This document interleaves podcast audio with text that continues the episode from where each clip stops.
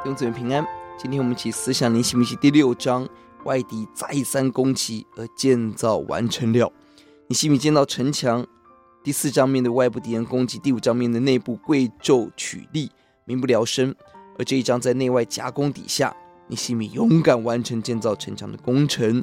这一章敌人再三的攻击，攻击一一到二节，设局预备杀害，也是调离主帅。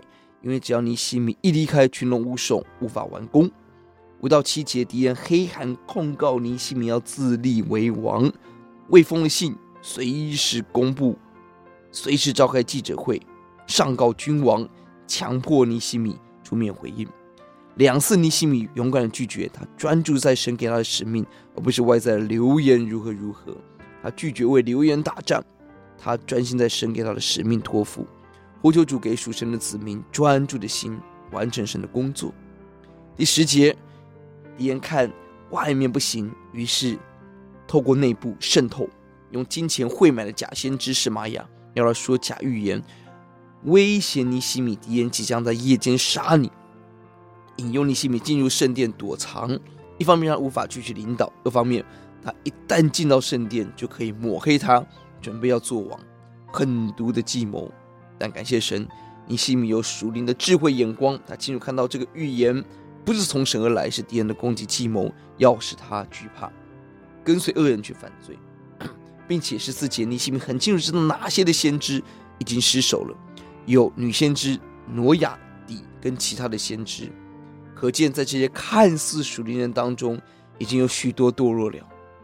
表面看起来尼希米不听先知的话，但是背后。把里面的圣灵把分辨真假先知恩赐给他，他为什么有这个恩赐？因为他专心建造神的殿，神就要大大的赐福赐恩给他。十五十六节，圣城的城墙被建造起来了，总共花五十二天。这个高效率是领袖的智慧、全民的合一、上帝的帮助的见证。而当教会被建立起来，仇敌害怕胆怯，呼救主，让我们今天专心建造城墙，神的名得荣耀。敌人害怕，求主让每一个教会有神的同在，神的荣耀，让仇敌无计可施。十一到十九节，征战并没有因着城墙建完停止，相反的，过去的直接的冲撞，现在化名为暗，私下透过柔情攻势挑战尼西米。犹大的贵重成为间谍，把耶路撒冷事情告诉敌人。在这些贵胄，我们实在看到是耶路撒冷大患。三章五节，这群人拒绝劳力的工作；五章七节，向弟兄取利；六章十七节，内贼通外敌；十三到十七节是带头干犯安息日。